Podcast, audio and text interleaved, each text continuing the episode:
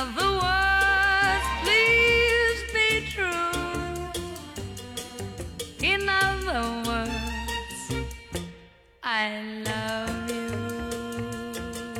Hello 大家好，我是小米。Hello 大家好，我是大川。我们是原味电波，每期都这么中二吗？我觉得还是以以后想个 slogan 嘛，太中二了。对对，我也觉得太中二了，但是好的 slogan 又特别难想。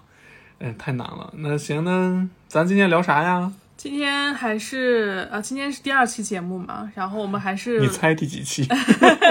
我们还是聊原味薯片吧，嗯就还是擅长的游戏、呃动漫、电影板块。嗯，对对。然后今天的话，主要是大川给我们聊一聊他最喜欢的动画啊、啊，所以说这一期是由我主讲是吗？对，我终于当一次主角了，每次都当你背后的男人。因为你那个实在是从小看到大，嗯，先说一下，就是我怎么接触龙珠的吧。呃，我记得当时是小学五六年级的时候，然后我一个同学当时是欠我钱了嘛，然后他又说：“那我拿个这个这个漫画书给你抵吧，你看一看。”当时我就特别纳闷，我说什么破漫画书，你给我抵我钱？然后我说那我就看一看吧。结果看了以后就一发不可收拾了。当时看的那一集是第二十七卷，是呃纳美克星篇，悟空和弗利沙大王打的那一场，也是超级赛亚人变身的那一卷。所以当时给我留下的印象特别深刻，因为我第一次看到原来就是当时在我印象中没有漫画书这个概念，就是只有小画书，什么忍者神龟大战黑猫警长，哪吒大战金刚狼，什么魂魂斗罗大战变形金刚。对，那个时候，那个时候咱们那个国内有好多这种特别扯的那些，呃，那些小画书。但是你现在想想，这这些什么异形大战铁血战士，什么这个大战那个呢，其实跟那个时候也差不多，对吧？嗯嗯，后来在看到那个漫画以后，我才发现，哇，原来就是漫画还能这么画，就是里面的那些打斗啊，还有那些分镜、那些画风，我觉得，哇，这是这是印刷出来的吧？所以你是第一次真正接触正儿八经的漫画是吗？对对，就是正儿八经的日本漫画漫画，对对，当时我是正儿八经的接触，也就是你运气五六年级。很好啊，第第一次就看到这这这么著名的热血漫。对对对对，其实《龙珠》的那个当时好像完结也没有太长时间，应该是。然后我看了《龙珠》以后，就是觉得它的里面那些画风啊，和那些动作呀，还有里面的作画和那些就是观看方式嘛，因为日本漫画是从右往左看，嗯就我就就一切一切对我来说都特别新鲜，呃，所以我就一发不可收拾了，就是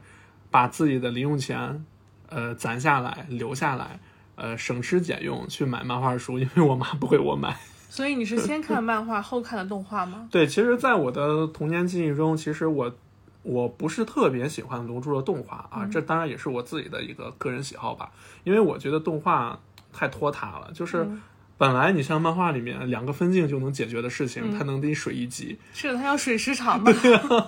对啊，就特别烦，就是。而且当时电电视里面后来的时候也在播《龙珠》的动画嘛，不过我印象中电视里面大部分播的是就是悟空小的时候，还是第一部，好啊对像就反反复复播对第一部。小小悟空那个时候，嗯对小神龙俱乐部，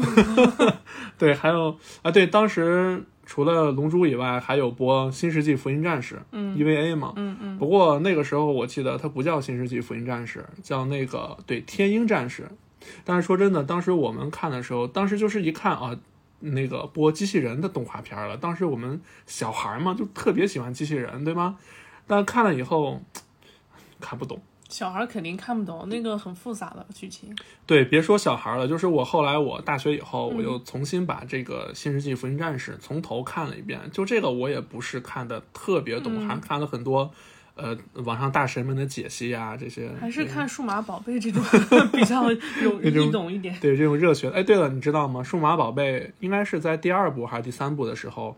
有一集的题目叫《达贡兽的呼唤》，嗯，就是克苏鲁的呼唤那个。那个剧本改的，因为那个那个剧本的那个剧作家特别喜欢克苏鲁，所以改编了一个克苏鲁神话的一个故事，放到数码宝贝里面了。嗯呃，那行，那咱们就言归正传吧，还是聊咱们今天的主题《龙珠》。龙珠呢，这个故事的，我跟大家大概梳理一下剧情吧。可能我不会讲的特别细，因为它好像是分了好几大卷儿，是吗？对对对，它它总共漫画一共是四十二卷。嗯不过我记得我那个时候看的时候，因为我我不知道我看的是不是咱们通用的那个海南出版社，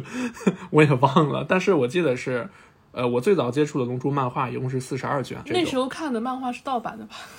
对，全是盗版的。它印刷还好吗？会不会有些印不清楚的？哎，你别说，印的特别好，就是它里面的那个纸张，我印象特别深，纸张还是挺厚的。然后它的那个印刷的上面的那个画面文字特别清楚，而且文字都都很大，不是那种小小的那种，嗯都都挺大的。结果你一本都没留下，你个败家玩意儿！那时候不是没这个意识吗？就后来搬家，加上后来几次搬家，然后小伙伴们就相互传阅嘛。那个，哎呀，我凡尔赛一下啊，我那个时候应该是我们班零花钱最多的一个 一个然后。全部拿去买龙珠了 对，然后然后一本都没留下。对，一本都没留下。就是小孩嘛，你借了以后可能就忘了还了，怎么样？那个时候也没这个意识嘛，所以后来我的好多漫画书，像《龙珠》、嗯呃，《蜡笔小新》啊、包括我有伊藤润伊藤润二当时的全套，全全部都全部都找不到了。你你才是人哎生赢家呀！哎，你知道我当时看伊藤润二的时候，我是在哪看到的吗？在哪在我们家那边有个有个特别大的超市，叫九龙超市，不过后来也倒闭了。嗯那个超市有三层还是呃对，那个超市有三层，是我们那儿最大的超市。那个县城里面，它是三楼的时候是漫画书架。有一次我去里面闲逛的时候，就看到了一个就封面特别诡异的一本漫画，叫《富江》。我靠！哇，叫叫富江，我说这是这是什么漫画？因为那个时候我们看的都是什么蜡笔小新呀、嗯哆啦 A 梦呀、龙珠呀，或者悠悠白书这种的。多大就看富江？呃，我那个时候可能是上初中了，当时我就觉得画风特别清晰，然后我就翻开看了一下，结果翻开以后，伊藤润二老师打开了我打开了我对恐怖这个世界的这个大门。所以我们嗯、呃小时候看的那个第一部动画的那个龙珠小龙珠，嗯就是小悟空，嗯，它是第几卷呢？呃，我想想啊，小小悟空大概是在整本就整本漫画书四十二卷里面，小悟空一共是在第一到十三卷啊，你看我记得多清楚，嗯。第一到十三卷，十三卷最后的时候是打败了老比克，老比克，然后悟空去天神那边修行了，然后十四卷的时候就是应该是在第三届天下第一比武大会开始，然后悟空就青年悟空了，然后十四卷、十五卷、十六卷，差不多是在和年轻的比克，也就是后来我们看到的那个嗯白包头巾的那个比克打的那三卷，然后十七卷的时候就是正式进入了赛亚人篇。嗯嗯、它大概是这么一个划分，然后给大家大致讲一下这个分成什么篇吧。嗯呃，首先就像我刚刚说的一样，如果漫画里面分的话，大概是从第一到十三卷是那个小悟空的时期，嗯包括少年悟空，因为呃，悟空在和老比克打的时候，其实已经算是一个少年了，大概可能那个时候应该是在十四岁左右。嗯，然后从十呃从十四卷开始，一直到嗯。别说啊，我这个一定要说出来，一定要说出来，应该因为我应该没记错，应该是在第十七、十八、十九、二十二十多卷的时候是赛亚人篇，嗯，然后赛亚人篇，然后之后是纳美克星篇。其实赛亚人篇和纳美克星篇其实是连着的。呃，其实你可以把它理解成赛亚人篇是纳美克星篇的这么一个引子，就是把引出来一个整个一个大的篇章，就是纳美克星篇。然后纳美克星篇结束以后就是人造人篇，嗯呃，也其实也和之前一样，就人造人篇引出了杀戮篇，因为引出了这个大篇章里面最大的一个 BOSS 沙鲁。然后沙鲁篇结束以后，就是我们最后的一个篇章，就是魔人布欧篇。嗯，整个整个是这么一个划分。然后整个这个剧情呢，其实，在最一开始的时候，龙珠的这个就是小悟空篇的时候，其实它的画风你也看了吧，就很可爱那种。就是挺挺挺搞笑的，嗯对对很多磨磨唧唧的，有有好多集真的是水到是亲妈都不认识。对对，因为你是看的动画嘛，你没有看过漫画。你如果看漫画的话，你会发现其实它的剧情是很连贯的，并不是像漫动画里面就是特别水，有的时候就是你看的特别着急，你知道吧？所以其实我对我个人来说，我不是特别喜欢动画，但是我不得不承认，《龙珠》动画的歌真的非常好听。嗯「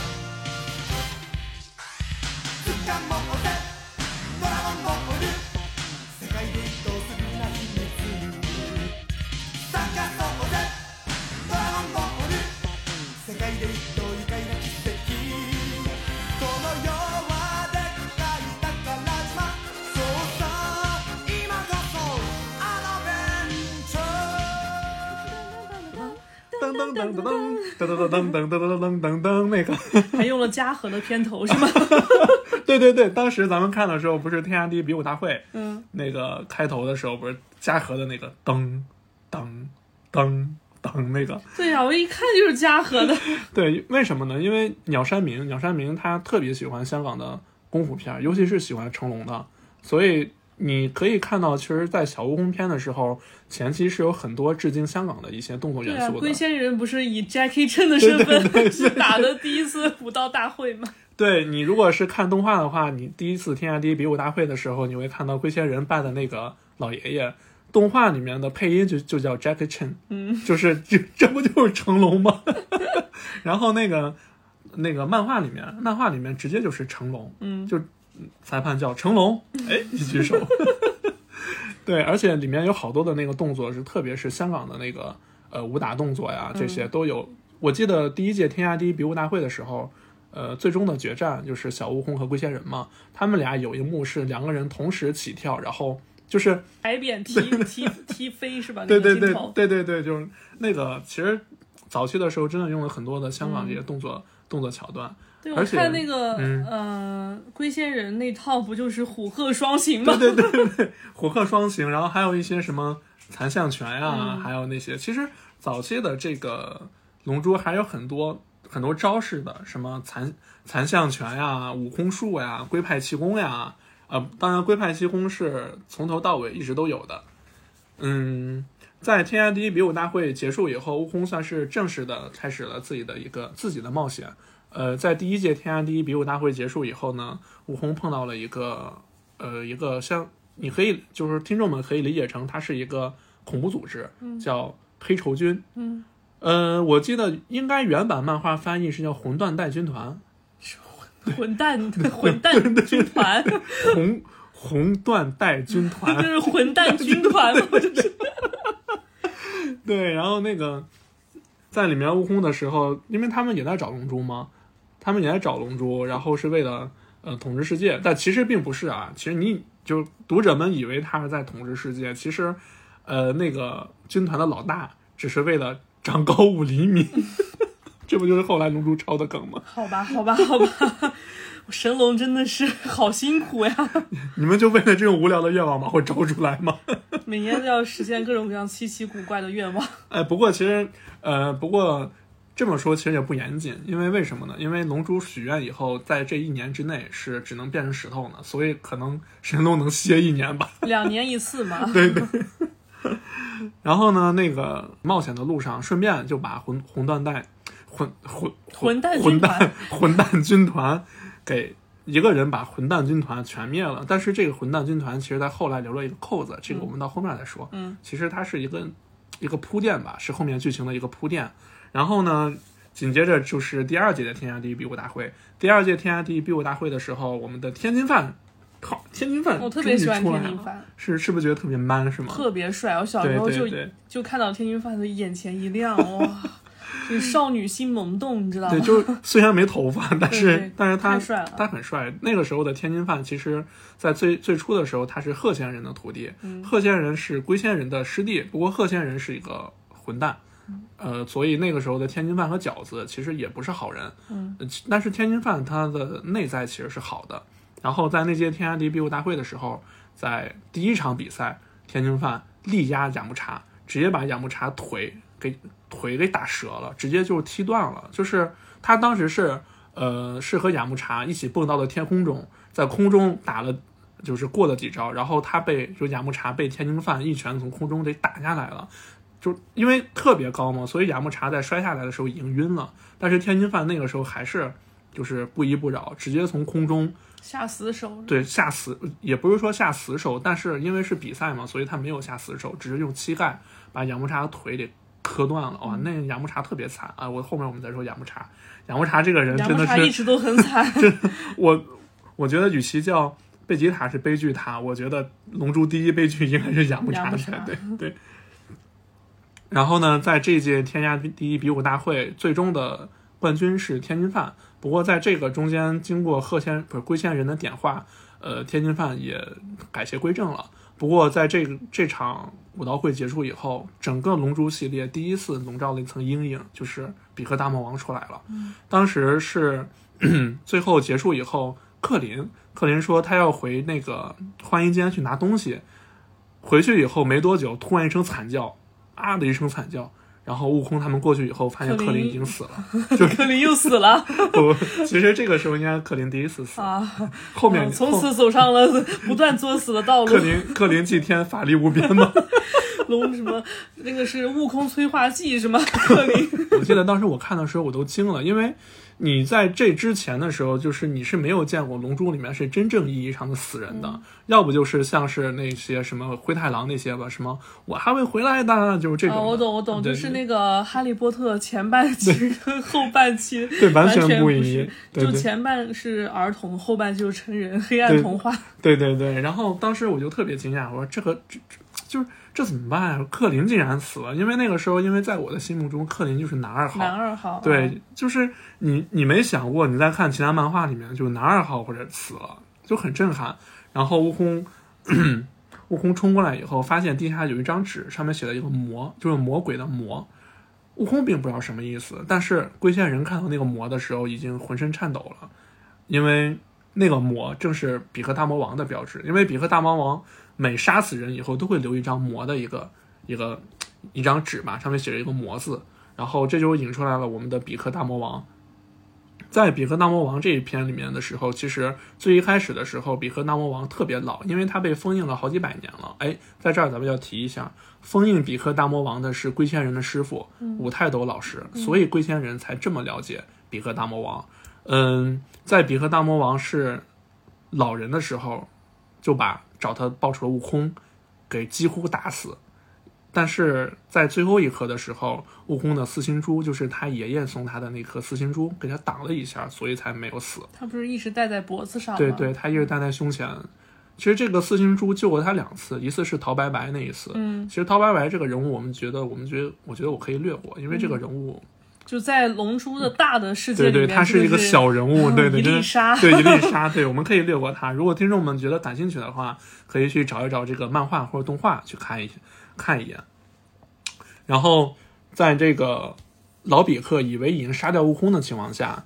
把七龙珠给集齐了。在这个时候呢，龟仙人、饺子和天津饭去阻止阻止那个老比克去使用龙珠，他们的策略就是让饺子飞出去，率先在那个比克许愿之前，然后说出自己的愿望，让神龙把比克龙消灭。珠的一贯骚操作。对，龙珠的一贯骚操作龙。珠不是自己集齐，但愿望可以，先说愿望说。可以先说，因为神神龙就是一个无情的许愿机器。他不管是谁集齐的，谁先说出来就是先对对对实现谁的愿望。对，就是一个许愿机。然后在，但是呢，在当时的时候，那个场面是，其实，呃，本来天津饭是要冲出去和那个比克拼命的，都已经做好必死的准备了，但是被龟仙人暗算了。龟仙人用那个类似于那种就是迷雾喷雾，把天津饭迷倒了。然后龟仙人说：“这个世界还需要你。如果就因为那个时候他们都以为悟空已经死了，嗯，所以龟仙人说这个世界除了悟空以外，也就你以后有可能打败比克了。嗯，所以他让他把天津饭迷倒，然后在饺子许愿失败以后，饺子许愿失败的失败以后就被比克大魔王杀了。嗯，因为当时死了好多同伴，就是那个时候看的我就是特别难难过，就是这些。就是那个时候我已经倾注了我的感情了，你知道吗？就我就我就觉得他们就是有血有肉的。饺子被杀了，在那个比克大魔王成功许愿的时候，把神龙也杀了。哇，当时神龙被杀是我最震撼的。神龙非常的无语，好吧？哇，我就说来给你们许个愿望两年 两年一次，你还要干掉我？对呀、你还要干掉我，你你做个人吧。我并不想来给你们许愿呀。对，其实当时那一刻，我觉得是原来神龙这么弱的吗？因为在这之前，我一直都觉得神龙是至高无上的存在嘛，所以在那一刻，比克把神龙也杀了。所以你们想想当时的绝望感，因为龙珠其实在里面虽然说在后面是频繁许愿，但是龙珠其实是一个希望，希望没了。当时我就觉得哇，这个怎么打呀？龟仙人出来了，龟仙人如果硬拼武力的话，他绝对打不过比克的。但是龟仙人有一点就是他学会了魔风波。可能龟仙人已经很多年没有用过这一招了，再把老比克吸进去以后，他没瞄准，就是封印比克的其实是一个电饭煲，嗯，是一个电饭煲，上面贴着一个灵符。其实这就是就鸟山明可爱的地方，就是鸟山明这个人他非常有童心嘛，就是他总会在一些你意想意就意想不到的地方，让你感觉就特别搞笑，就是就你们随意的？对啊对啊封印大魔王对啊，你们想想，封印大魔王的东西竟然是一只电饭煲，然后上面贴贴着一个灵符，就就没了。嗯，不过在施展魔风波的时候，那个龟仙人没有没有瞄准，就是打偏了，嗯所以让比克又又活过来了，所以龟仙人在那也牺牲了。其实我觉得龟仙人在那牺牲的可能有点儿那确实不怪别人。对对对对对，可能确实是因为不是主角吧。嗯，在这儿的时候，比克大魔王就恢复年轻了。恢复年轻以后的比克大魔王，我在我看来，他应该会是他老的时候的战力的可能是两到三倍。然后呢，那个时候比克呢就恢恢复年轻了嘛，然后直接去奔到了那个王城里面。就是龙珠的世界里面，其实就很奇怪，你发现就龙珠里面有很多的动物，它也是人；很多的人，它也是人。就如果大家看过鸟山明早期画的阿拉蕾的话，可能就会觉得就会觉得正常，因为阿拉蕾就是，其实我有的时候我觉得龙珠的一些想法很多都脱胎于阿拉蕾，就是早期的时候小悟空篇的时候，然后在这个时候呢，比克大魔王来来到了王城，把把世界给统治了。他没有杀国王，就是你们想想，在那个世界里面，他们的国王是一只狗，还是还是猫？很正常。那个武道大会的那个那个啊对僧那就是狗头嘛，对，那个馆长，武道大会的馆长不就是个狗吗？就是那个主持人说，请馆长说两句，然后馆长，嗯，忘，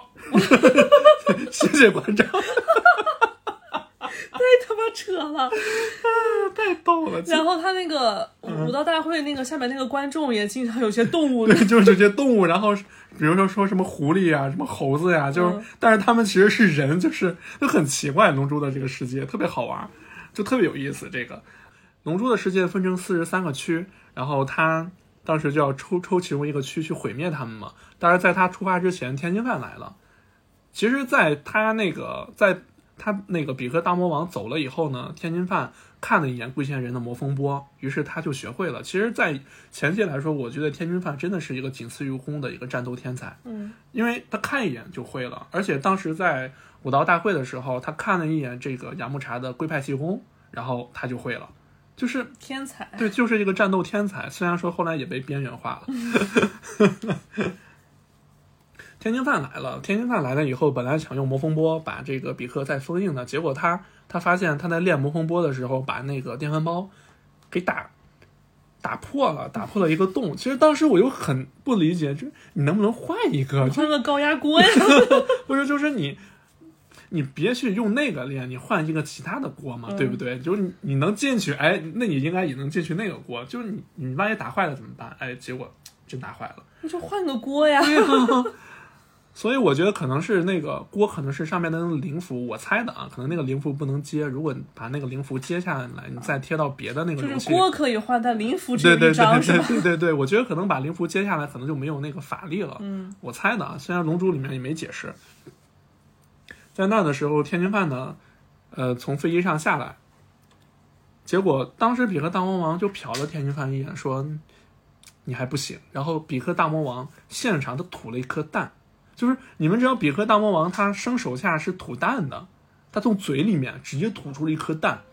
就那那个场面，其实，在那个漫画里面，其实是我的一个小小的一个童年阴影，因为我没想到他直接从嘴里面吐了一颗蛋出来。当时那个画的其实还挺惊悚的，其实。有点会不会有点恶心？对对对对对，是就是，甚至鸟山明把就是那个蛋上面粘的那些粘液、唾液那些都已经都画出来了。所以鸟山明是不是也看什么异形啊什么这些东西？对，这个你说对了，后面你就知道了，鸟山明真的看异形，他特别喜欢那些什么科幻片儿啊那些东西。嗯其实后面，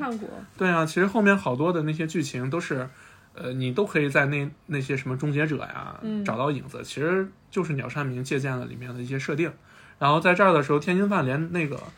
比克大魔王的一个手下他都打不过。在这千钧千钧一发的时候，悟空来了。悟空其实当时他没有死，他是去了那个卡林塔，找到了卡林仙人，呃，喝了超神水，呃，激发了他体内就很，在我看来就很小很小的一部分潜力。不过这个时候已经可以完虐比克大魔王了。悟空来了以后，基本上把比克大魔王打的是没有任何还手之力。后来逼的那个比克大魔王只能就是抓住天津饭，又以天津饭来要挟要挟悟空，嗯、呃，要挟悟空投降嘛。然后比克大魔王把当时把悟空的一只手、两只腿全部打断了，嗯，然后他只剩了一只手。但是呢，悟空在最后的一个千钧一发的时候，用一只手是那个发射出了龟派气功，从地面上弹起来，冲上去把老比克就是从胸前、从胸从前往后打了个打了个对儿穿。其实，其实，在这儿的时候，相当于老比克就结束了。不过，在老比克在死前的时候吐了一颗蛋，然后老比克说：“魔王的种子不能就这么毁灭。”然后那颗蛋是孵化出来以后，就是后来的比克大魔王。嗯，然后第一，其实第一篇章的结束就是在第三节的天下第一比武大会的时候，最终决战是悟空和那个年轻的比克，也就是后来的比克嘛。两个人决战的时候，悟空赢了，把基本上两个人其实可以说，我觉得当时两个人可以说是打了个互相赌半死，都只剩最后一口气了。呃，不过悟空可能气长一点，然后悟空赢了。不过在这在第一部的时候，这儿就算是结束了。然后紧接着就到了这个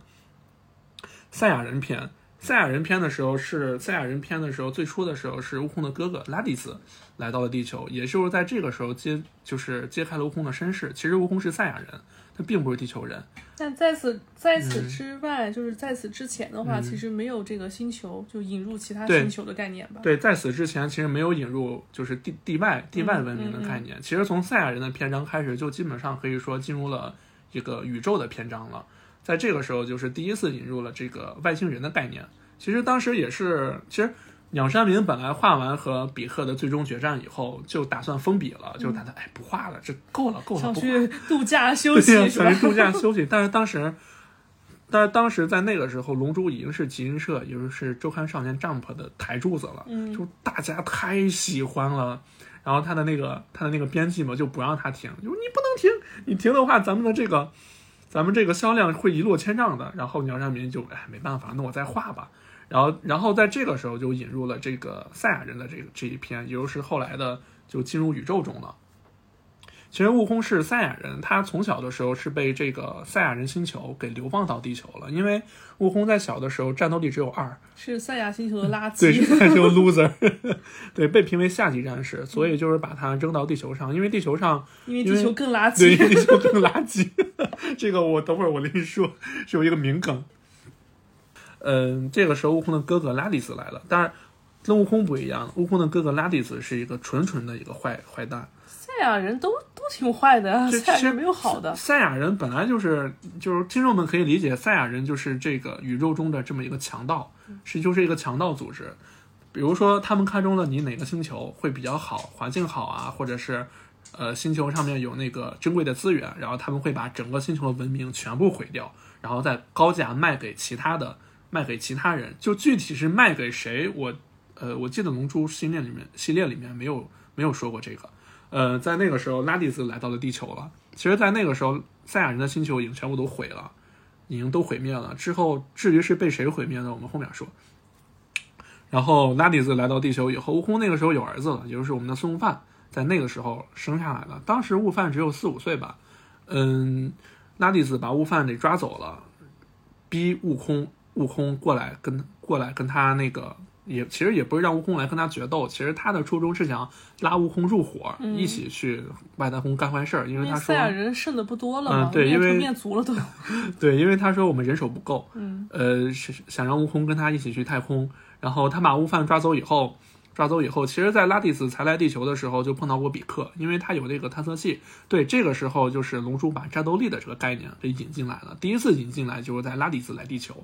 呃，拉蒂斯刚刚刚刚出来的时候，看到了一个地球的一个成年男性拿着一把枪，然后他用探测力探测了一下，然后显示战斗力只有五。然后拉蒂斯说了一个至理名言：“哼，战斗力只有五的渣渣。”哦，这个梗是从这儿来的，对对，这个这个梗，包括那个，包括咱们现在调侃的战斗民族俄罗斯人，其实战斗民族这个梗最早最早来源就是七龙珠，嗯，就龙珠里面就指的是赛亚。人对，战斗民族赛亚人，啊。对对对对对。然后呢这个时候，悟空和比克和拉蒂斯决一死战的时候，其实他们俩就是当时探测力、探测过他们俩的战斗力，悟空是大概是在三百四十、三百四十三，然后比克的战斗力在三百三十、三百三十多。不过其实两个人就是不相伯仲呀。呃，在这个时候引入了一个战斗力的概念，然后那个时候拉蒂斯的战斗力，我粗略估估计可能也就不到一千。嗯，哎，拉蒂斯真的很弱，真的特别弱。其实，不过那个时候因为悟空和比克更弱嘛，所以没办法。在他们在决一死战的时候，悟饭，悟饭生气了，悟饭生气了，从那个绑着他的太空船里面蹦出来，把拉蒂斯撞了一个重伤。其实，在这儿就引入了悟饭，其实有很大的潜力，就是一旦悟饭在情绪特别激动和特别生气的时候，他就会爆发出自己非常强大的潜力，然后过去以后，他这个力量就发挥不出来了。这是一个伏笔。在被悟饭撞成重伤以后，比克跟孙悟空终于打败了拉蒂斯。在这个时候，是悟空第一次死亡，呃，被比克用魔用魔幻光沙炮把他和拉蒂斯两个人打穿了。因为他当时为了就是抱住拉蒂斯嘛，就强人所难，把拉蒂斯得抱住，不让他动，否则的话，对，争取时间，因为魔幻光沙炮是需要蓄力的。在这儿的时候，那个拉蒂斯和悟空两个人同归于尽了。但是这个时候，比克其实多了一句嘴，然后拉蒂斯说：“你们打败我也没有用，卡卡罗特也死了。”其实悟空在赛亚人星球的名字是叫卡卡罗特。然后短笛在这个时候我看那个短笛，特别嘴特别闲，说对你还不知道吧？地球上有一个神龙，它可以许愿复活悟空。所所以比克在说了这句话以后，探测器在遥远的宇宙中，另外两个赛亚人在探测器里面听到了，因为他因为探测器是开着这个实时监听功能的，于是，在未来的可能是会在一年多以后，另外两个赛亚人更强的赛亚人会来到地球，这个时候我们的高傲的赛亚人王子贝吉塔登场了。悲剧塔，不要这样，人家是王子好吗？叫王子塔。其实纳巴和贝吉塔的关系，我记得在后来看过一些解析，好像是纳巴其实是贝吉塔的老师，嗯，纳巴其实是贝吉塔的老师。纳巴其实他的家族属于在呃赛亚人中是属于贵族的，呃对，来到地球以后，他们一开始先是放出了几个蔬菜人去和呃比比克、比克、悟饭、天津饭、雅木茶、饺子、克林他们去对战，因为那个时候悟空正在晋王那边修炼嘛，还没有赶回来，所以暂时只有他们几个。那那个时候地球真的无人可用了，所以没办法，雅木茶 雅木茶就来了。但其实雅木茶。雅木茶最开始的时候，他是感觉到有危险了。本来克林是要上阵的，但是他把克林替下来了，然后结果雅木茶就死了。是被蔬菜人干，死的，被是吗？蔬菜人，其实那个蔬菜人打不过雅木茶，不过雅木茶在当时忽就是他疏忽了，那个蔬菜人从地上蹦起来，抱住雅木茶和雅木茶自爆了，然后雅木茶就有了那个就经典的那个就那个那个手办是吗淘宝手办那个，我们太缺德了，还要做成手办。对，我们都叫那个雅木茶趴。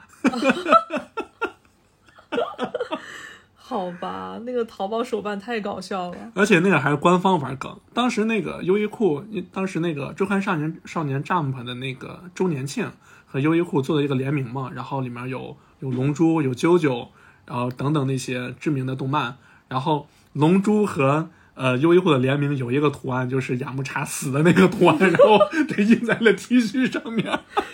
多缺德吧！可缺德了。真的，我当时我抢那个 T 恤没抢上，因为那个那个 T 恤是卖的最火的。天啊，官方玩梗最致命。对，官方玩梗最为致命。然后呢，在这个在经过一番苦战吧，然后贝吉塔还是被赶出地球了。但其实当时严格意义上来说是悟空输了，因为悟空在回到地球以后和贝吉塔在那个殊死搏斗的时候，悟空用了四倍金王拳。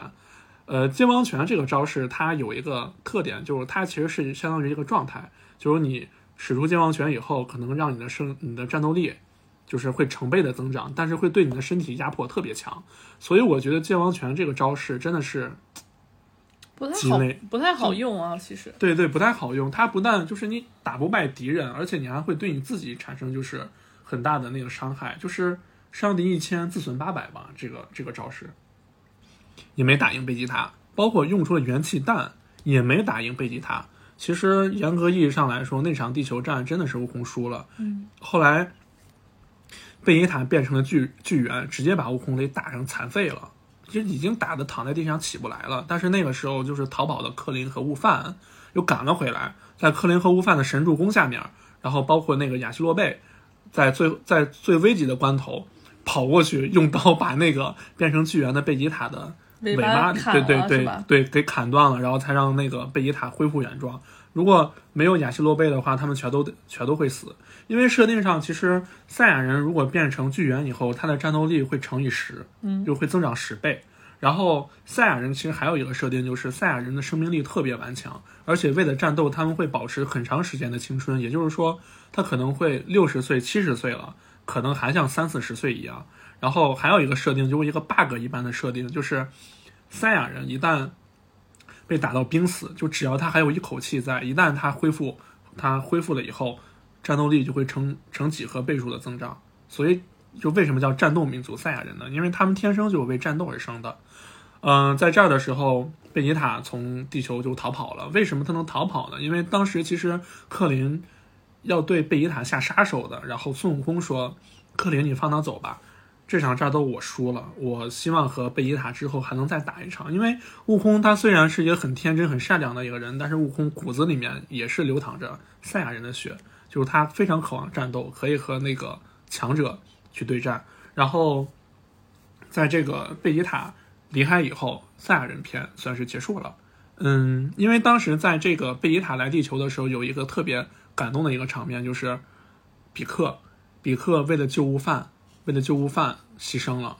其实我觉得，真的比克就是悟饭的，才是悟饭的亲爹。我亲亲妈，我觉得 对对对，亲妈，我觉得就是，而且我觉得悟饭真的，就悟饭运气真的很好，就是比克特别疼他，真的比克像妈妈一样的特别疼他，然后你就是发现琪琪永远在找悟饭，然后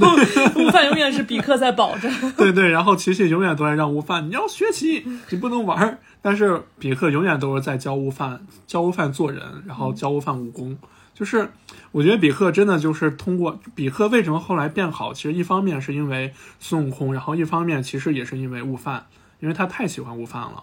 嗯、这样的话，整个赛亚人篇就结束了。其实比克一死的话，这个整个中不是整个中国了，整个世界的这个龙珠就没了，因为比克和天神是一心同体的，嗯，所以比克一死，比克一死，天神也就死了，嗯，所以龙珠也就没了，因为龙珠是天神造的嘛，嗯，因为很久很久以前很久以前，比克是天神分化出来的，所以他们俩是一心同体。嗯，不过在这个时候也知道了比克的身份，就比克也是外星人，他是纳美克星人。嗯，因为在贝吉塔和纳巴刚刚来地球的时候，看到比克的时候就说了一句：“地球上为什么会有纳美克星人？”所以大家才知道哦，原来比克是外星人。后来也是这么他长得这么不明显的吗？对他长得不一看就不是地球人吗？但是因为比克最初是魔王嘛，所以大家你魔王嘛，肯定和正常人不一样呀。也是连狗都能当，狗都可以连狗都可以当总理，还有什么不可以的？好吧，好吧。在龙珠的世界，嗯，他们在知道知道比克是纳美克星人以后，同时其实也知道了原来纳美克星上也是有龙珠的，所以他们就想把当时比克来到地球的那艘飞船改造以后，然后去纳美克星，呃，用纳美克星的龙珠呢来复活地球的，呃，来复活就是复活比克。这样的话，比克只要一复活，天神复活，地球的龙珠就又能用了。所以是有这么一个计划。然后呢，在这儿的时候，就是我们纳美克星篇的的的开开端了，大概是多少卷？大概纳美克星篇应该是从第二十，我想想啊，十八、十九，应该纳美克星篇结束是在第二十七卷，不应该真正意义上的完全结束是在第二十八卷，就是漫画的第二十八卷。呃，开始是在呃是在漫画的在二十二十卷左右的时候开始，因为在漫画里面大概是就是七本书吧，七就是八本书。嗯，在纳美克星，其实纳美克星这一篇。包括我觉得在其他的龙珠粉里面，应该都觉得纳美克星篇应该是画的最好的。嗯，为什么呢？因为在纳美克星篇里面，其实它不像之前的这这这个篇章里面，它的势力会比较单一啊。悟空正义的一方，呃，比克或者是赛亚人邪恶的一方，啊、就就是正正邪两方的对战嘛，就简单的对战，包括力量的提升啊，然后打斗啊这些。但是在纳美克星上，你会有一种就是。就一种三方势力混战的感觉，就好像有种《三国演义》的感觉，你知道吗？嗯就是整个纳美克星里面其实有三大势力，一方面是弗利沙那一方面势力，就是弗利沙是宇宙帝王。当时，当时那个他们来到纳美克星，知道弗利沙来了以后，界王，界王当时特别害怕，就是我第一次看到界王那么害怕，因为在那之前我以为界王是很厉害的，是第几代界王？嗯，就是第一代，就是那个胖胖的那个，啊对，哎，胖胖的。后面的其实是界王神，界王神和界王还不一样，就是界王神是所有界王的神，你可以这么理解。然后呢，然后呢，那个界王当界王看到弗利沙在纳美克星以后，因为那个时候那个小林就克林他们到了纳美克星的时候，紧接着贝吉塔也到了，克林和悟饭他们看到贝吉塔了，所以特别慌张。然后给悟空说：“嗯、养好伤就要赶紧来，因为贝吉塔也来纳美克星了。”所以悟空就搭乘着当时就当时他在小的时候来地球的那艘飞船，改造以后往纳美克星飞了，预计是七天时间飞到。然后呢，在这个时候，界王看到了，嗯，纳美克星上有弗利沙，然后他他对悟空说：“悟空，你来到你来到纳美克星以后，什么都不要管，把克林、布马和悟饭带走以后，什么都不要干，什么都不要管，龙珠先别管，赶紧回来，千万不要去惹弗利沙，千万千万不要去惹弗利沙。”所以悟空就很好奇，说：“为什么呀，剑王？”然后剑王说：“你别问那么多，一定不能去惹弗利沙，你是你惹谁都行，绝对不能去惹弗利沙，因为那个时候其实弗利沙算是龙珠的这个迄今为止最最强的最强的一个反派，对，就是弗利弗利沙大王。其实弗利沙大王在我们粉丝心中的人气也是挺高的，嗯，因为弗利沙大王他的这个登场就给人一种很压迫吧？对绝望和压迫感，就是你真的绝望了，这怎么打？就是真的就是怎么打？因为因为当时这个引入了战斗力的设定以后，对我大概给跟大家讲一下，就是目前来说的这个战斗力的这个排行吧。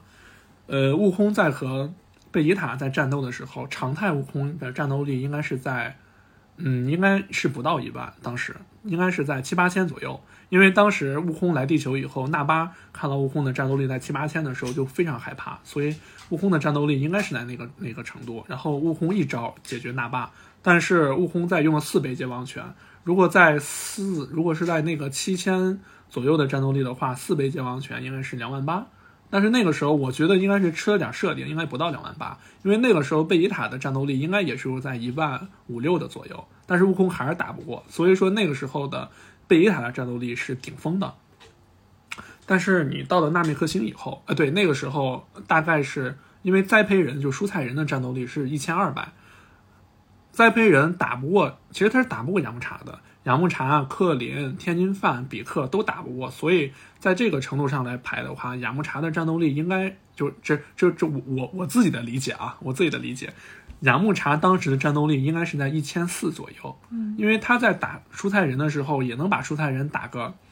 呃毫无还手之力，呃，所以应该是一千四左右。然后天津饭应该是在一千六左右，嗯、克林应该是比天津饭低一些，可能是一千五左右。然后比克当时应该是在两千多，将近三千的这个程度。难怪克林总是先死，对，太但是但是在这个呃贝吉塔篇的时候，其实克林发挥了非常重要的作用。在这个时候呢，就这个时候的大概有的战斗力排名，然后到了纳梅克星以后的贝吉塔，就是他从濒死状态复活以后的战斗力是在一万八左右，然后那个时候的克林他们的战斗力还不到一万呢，大概是这么一个目前的排行。然后你知道弗利沙的战斗力是多少吗？就弗利沙常态的战斗力十万不对，十十万都都少了，再猜再猜再猜，少多了，再猜。一百万呃，多了一百万又多了，但是弗利沙有一百万的战斗力，但是你要是说他在常态的情况下，嗯，弗利沙常态战斗力五十三万，那打屁呀、打对呀、五十三万，你五十三个贝吉塔呀，见过长这么大没见过这么多万，对呀、所以那个时候就是贝吉塔就弗利沙给的就是压迫特别强，那他那个那个测试仪都测不出来吧？这测不出来，因为测不出来，因为探测仪只要你的那个战斗力到了一定数值，嗯，呃，到了它那个承受数值就会爆炸的，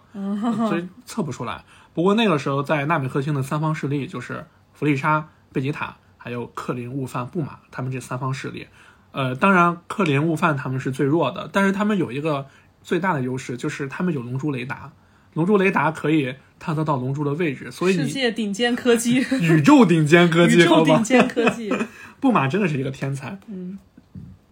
然后在纳美克星上这个三方势力以后，再互相争夺，再抢夺龙珠。其实这个，因为这中间的剧情其实特别长，如果我在这边一一点一点讲的话，其实今天我估计都讲不完了。呃，如果听众们喜欢的话，可以去看一看。真的，我特别推荐大家，如果有看漫画，对对对，去看一下漫画，真的漫画画的特别好，因为漫画的分镜还有它的这个呃作画的这个功底特别强。呃，后面咱们可以聊一聊。嗯，然后在这个纳米克星上，呃，我们加快一下速度聊吧。然后咱在纳美克星上最高光的一个时刻，就是悟空第一次变身成了超级赛亚人。嗯，因为从纳美克星开始的时候，就一直在铺垫超级赛亚人这个传说嘛。然后包括这个弗利莎当时毁灭整个赛亚人星球，其实他也是害怕赛亚人中会诞生一个超级赛亚人，因为这是传说中的超级赛亚人嘛，所以他特别害怕，才会把整个呃赛亚人星球全部毁掉。灭族相当于，对，因为那个，但是在那个时候呢，贝吉塔、纳巴还有拉蒂斯正在其他星球执行任务，所以活下来了。然后悟空是被流放到地球了嘛，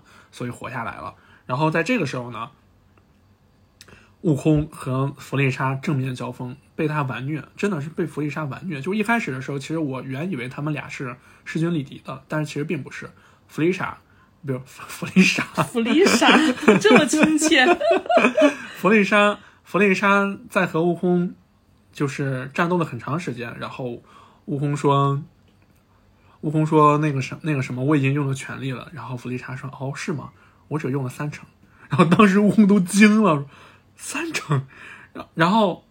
弗利莎只是把速度往上提了一点，就把悟空虐的已经已经毫无还手之力了。因为那个时候悟空的战斗力可能也就是一百多万，差不多。是超级赛亚人的那个啊，不不不，不是那个时候悟空还没有变成超级赛亚人，哦因为在我们龙珠粉儿的这个分析里面，超级赛亚人的战斗力大概可能是在是在七八百万左右，应该是这个架势，因为那个时候已经已经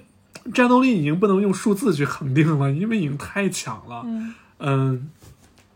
在这儿的时候，就是悟空变身成超级赛亚人，其实是因因为克林又死了。好家伙，最强催化剂，对，然后克林又死了，所以克林今天法力无边嘛，然后导致悟空变身成了超级赛亚人，那是第一次变超级赛亚人，就是铺垫了整整一卷，到最后快结局的时候，超级赛亚人终于出来了。哇，当时不过这一段我建议大家去看动画，嗯。动画在这一段渲染的其实还是挺好的，在最后的那一瞬间，悟空头发全部都变金金黄色，然后身上着起的那个熊熊烈火，超级赛亚人诞生了。贝吉莎已经虐的已经是毫无还手之力了。嗯，在最后的时候，悟空打败了弗利莎，然后纳米克星也被弗利莎给毁掉了。不过那个时候，其实悟空在最后千钧一发的时候，嗯，用弗利莎的这个太空船逃跑了，逃到了其他的这个星球。紧接着，然后就是人造人篇了。其实人造人篇这个时候引入了这个。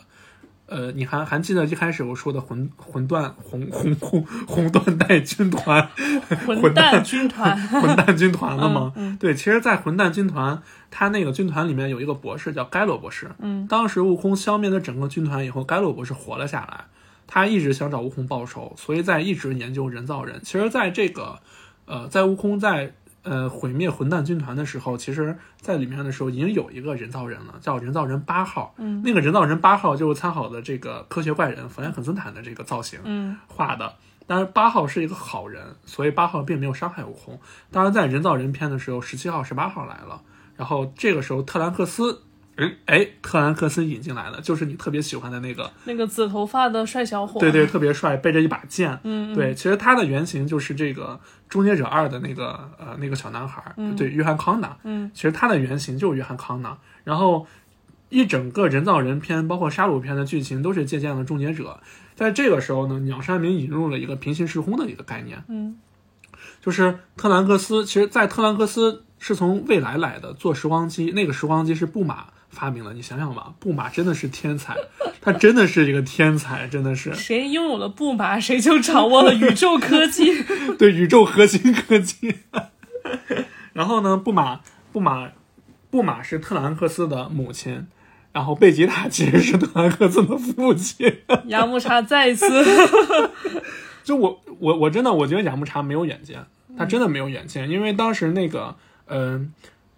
布马抱着婴儿的克兰特兰克斯出来的时候，他说：“呀，雅木茶太花心了，所以我跟他分手了。呃然后我又和贝吉塔好上了。”雅木茶真的没有远见，他真的，你守着布马居然还敢花心，，而且还是世界首富，而且还掌握着宇宙核心科技只。能说他不配他只能他只配被蔬菜人自爆。对，人造人篇呢，其实引入了这个十七号、十八号，然后其实在这之前呢，还有一个十九号和二十号。呃，十九号是被这个贝吉塔给杀掉了。然后特兰克斯为什么会来呢？因为在特兰克斯的那个平行时空里面，所有的龙珠战士，包括贝吉塔，全部全部都被十七号、十八号给杀了，是全部。呃，悟空呢？悟空他因为病毒性心脏病去世了。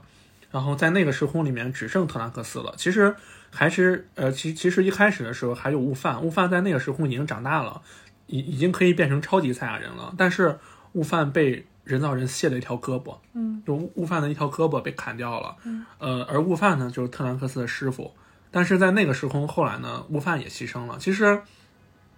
在漫在漫画中，鸟山明后来有画过，就是这个呃特兰克斯这个平行时空的一段故事，有画过。如果大家感兴趣，可以去看一看。其实，在这个时候就引入了一个平行时空的概念。其实那不就是废土末世的一个对对对，那个时候就是废土末世的感觉。所以美国人为什么这么喜欢龙珠？就是龙珠龙珠的很多设定都和美国人的一些价值观都特别，嗯就特别相像，什么废土呀、末世啊，然后那个肌肉大壮呀，嗯 肌肉大壮。对，然后那在在这个时候，包括后来的时候，呃，沙鲁出现了。其实整个人造人篇最终的 BOSS 其实应该是沙鲁。呃，其实人造人篇和沙鲁篇一开始我就说了嘛，其实是连沙鲁是那个尾巴有个尖儿的啊，对对尾吗对尾巴有个针那个，啊，略显猥琐的那个，但是呃，沙鲁其实和弗利沙一样，也是有几种形态变身的。这个变身咱们可以后面慢慢说。然后沙鲁在这边的时候，最终的时候的一个篇章就打的沙鲁，最最终的沙鲁游戏，在沙鲁游戏的时候有有两个特别高光的一个时刻。哎呀，咱家这个猫是今天晚上咋了？不知道 跟小区打架吧？咱家猫现在战斗力目测有五千，嗯，没有，我觉得咱家猫现在战斗力目测已经有五百万了，可能是超级赛亚猫。天 呐！在这里别理他，别理他。在这个呢，其实有两个特别高光的时刻，呃，一个是，一个是在我们的撒旦先生，我们的英雄，地球的英雄撒旦先生终于出场了，在撒旦先生把那个十六号的这个头给他扔到了悟饭面前，然后让悟饭。呃，让悟饭爆发了。这个十六号其实也是和十七号、十八号一起复活的，一起苏醒的。但是我记得十六号号好像让悟饭爆发的那个说辞是来了一套什么就是环保主义、世界和平是吗？我和你一样热爱和平，热爱环保。对，其实十六号是个好的，他其实是一个好人。嗯，他给悟饭说：“我热爱这个世界，我我我热爱这个大自然和我爱的这些花花草草和那个动物虫鱼。”因为十六号，我觉得真是这个环保主义者，他真的特别好。然后，但是他话没，但是他最后说拜托了悟饭，请保护他们。在说完这句话的时候，沙鲁过来一脚把十六号的头给踩爆了。嗯，然后沙鲁说：“垃圾就垃圾就不应该说这么多。然后悟饭在那一瞬间彻底爆发了，把沙鲁最后是呃干掉了。所以说，其实沙鲁篇的时候，最后打败呃打败沙鲁是悟饭，并不是悟空。悟空其实在这之前和沙鲁已经打过了，但是确实悟空打不过沙鲁，在那个时候悟空打不过沙鲁。呃，悟悟空和悟饭从那个精神时光屋里面出来以后，呃，他曾经找卡林仙人，找过卡林仙人，然后给卡林仙人说：“我把我所有的力量都释放出来，你对比一下，是我强还是沙鲁强？”然后悟空把他所有的力量释放出来以后，然后卡林仙人说：“如果说实话的话，其实现阶段的沙鲁比你还是要强一些。”嗯，原以为悟空可能会很惊讶，或者是很很不可置信，但是悟空说：“啊，真的吗？那那我猜的果然没错。那行，我谢谢谢你了，我先走了。”然后所有人都傻了，悟空是有什么秘密武器吗？所有人都不知道。但是后来的时候，在打沙鲁的时候才知道，其实悟空的秘密武器就是悟饭，因为悟空和悟饭在精神时光屋里面的一年中，已经发现悟饭的潜力非常非常大，所以他其实是想让悟饭把潜力逼出来，然后把沙鲁打败。所以最后的时候打败沙鲁的就是悟饭。不过也是有悟空的一些助攻吧，这些细节其实中间还有好多的一些细节高光呀，呃，大家可以去找一些漫画和动画去自己看一看，其实还是非常不错的。其实沙鲁结束以后，鸟山明又要完结了。确实没什么画的了。对呀、当时其实对于我们龙珠迷也是就没什么画的了，因为悟空其实，在悟空在和沙鲁在最后对决的时候，悟空牺牲了，嗯，悟空连带着界王一起牺牲了。界王，我谢谢你啊！对，因为因为那个沙鲁最后被逼到绝境以后，他他要自爆嘛，然后悟空用瞬间移动把他移把到界王，带到界王心上，然后界王都傻了，嗯，然后那个！悟空特别轻松，然后说：“啊，界王，对不起了，我为了保护地球，我只能这么做了。”然后界王说：“你竟然为了保护一个小小的地球，搭上了我一个界王。”然后那杀戮结束以后，本来鸟山明是要完结了嘛，但是他那个编辑还是不让他完结，就是鸟山明已经疯了，你你再不你我我没什么可画的了。是啊，对啊，不过当时粉丝们太就热情太高涨了，因为你知道吗？龙珠当时已经不单单是日本了，日本全球可能对，包括中国，全球，呃，龙珠的粉丝都非常非常多，而且欧美人特别喜欢龙珠，因为刚才我也说了嘛，它的里面一些价值观，包括一些画风都特别讨那个欧美人的喜欢。就是不画就不可能不只是寄刀片，可能会被暗杀，是吗？对，也有可能会被暗杀。嗯，所以其实我觉得布欧篇啊，布欧篇这一章，我觉得应该是鸟山明硬着头皮画下来的，因为我觉得这一篇的这个节奏啊，包括这些设定啊，这些其实都没有前面就是那么，就我个人觉得是没有那么好，但是也是很经典了。在这一篇章里面，我们的魔人布欧出来了，就是那个胖胖的，嗯，特别可爱。你不是说他技能也很可爱吗技能也很可爱，把嗯人变成巧克力吃掉。嗯，对，但是其实那个胖波是个，其实他胖波是个好人。这这边我简单说一下波欧的这个形态变化吧。其实最初的魔人波欧是一个小个子，那是一个最纯粹、最邪恶、没有任何感情的一个杀戮机器。但是在那个在魔人布欧刚刚诞生的时候，其实整个宇宙的界王神。界王神们曾经试图去阻止布欧，但是呃都败给布欧了。然后那个最后的一个大界王神，大界王神是一个非常善良和胖胖的这么一个界王神，其实就和那个，其实你就可以理解成就是界王神版的胖魔人布欧。嗯，然后，但是他被魔人布欧吸收了。魔人布欧有一个能力，就是他可以把其他其他的强者吸收进自己的身体，然后来拥有他的能力和他的一些特性。然后他把大界王神吸收以后，就变成了那个胖布欧。哎，变成胖布欧以后，结果变好了，他性格就变成了那种特别，呃，就像一个小孩儿一样。嗯嗯，像一个小孩一样。不过在这一块的时候，我们必须要说的是贝吉塔。贝吉塔在对付魔人布欧的时候，我记得那一篇叫对那一篇的题目叫《再见了，骄傲的王子》。嗯，因为悲剧塔著名篇章。对对这个对对这个时候那个贝吉塔终于就是。在这个时候，我终于感觉到他真的是赛亚人当之无愧的王子，因为在在这一篇里面，他为了保护特兰克斯、保护布尔玛、保护地球，他其实，在那个时候虽然说他嘴硬吧，但是贝吉塔已经打心眼儿里面已经爱上了地球了。然后为了保护他就是，死傲娇嘛。为了保护所有他爱的人，然后和布欧同归于尽了。但是也还是没有打败布欧。但是贝吉塔在那一场，我觉得那是整个龙珠篇里面贝吉塔最最最高光高光的这么一个时刻了。其实之前也有，但是我们捡一个最高光的一个时刻来说，这就是他最高光的时候。所以贝吉塔当时当时我记得，嗯、特兰克斯和孙悟天，呃，对，孙孙悟天，悟天是悟空的第二个儿子，呃，也就是悟饭的弟弟。当时那个特兰克斯和悟天来了以后，把被打呃被打的特别重的贝吉塔给救过来以后，他们本来说我们我们一起战斗，应该还有办法打败魔人布欧。但是贝吉塔当时只说了一句：“特兰克斯，你能让我抱抱你吗？”然后特兰克斯当时特别惊讶，嗯，为啥呀？突然这么说？长这么大从来没抱过我。对呀、就是，嗯，贝吉塔说：“你长这么大，我从来没有抱过你，你能让我抱抱你吗？”然后他又把就抱了一下特兰克斯，特兰克斯还不知道怎么回事呢。抱完以后，头上一拳，当时我记得有个弹幕说，我我真怕他一掌把特兰克斯头给砍掉了。下手稍微重一点儿，死了直接。对对，然后他一下把那个特兰克斯打晕，然后把雾天也打晕。当时比克在旁边，然后比克过来说，亲妈来了，对，那个比克过来给贝吉塔说：“我知道你是怎么想的。”然后他又把两个孩子带走了。在走之前，贝吉塔问他：“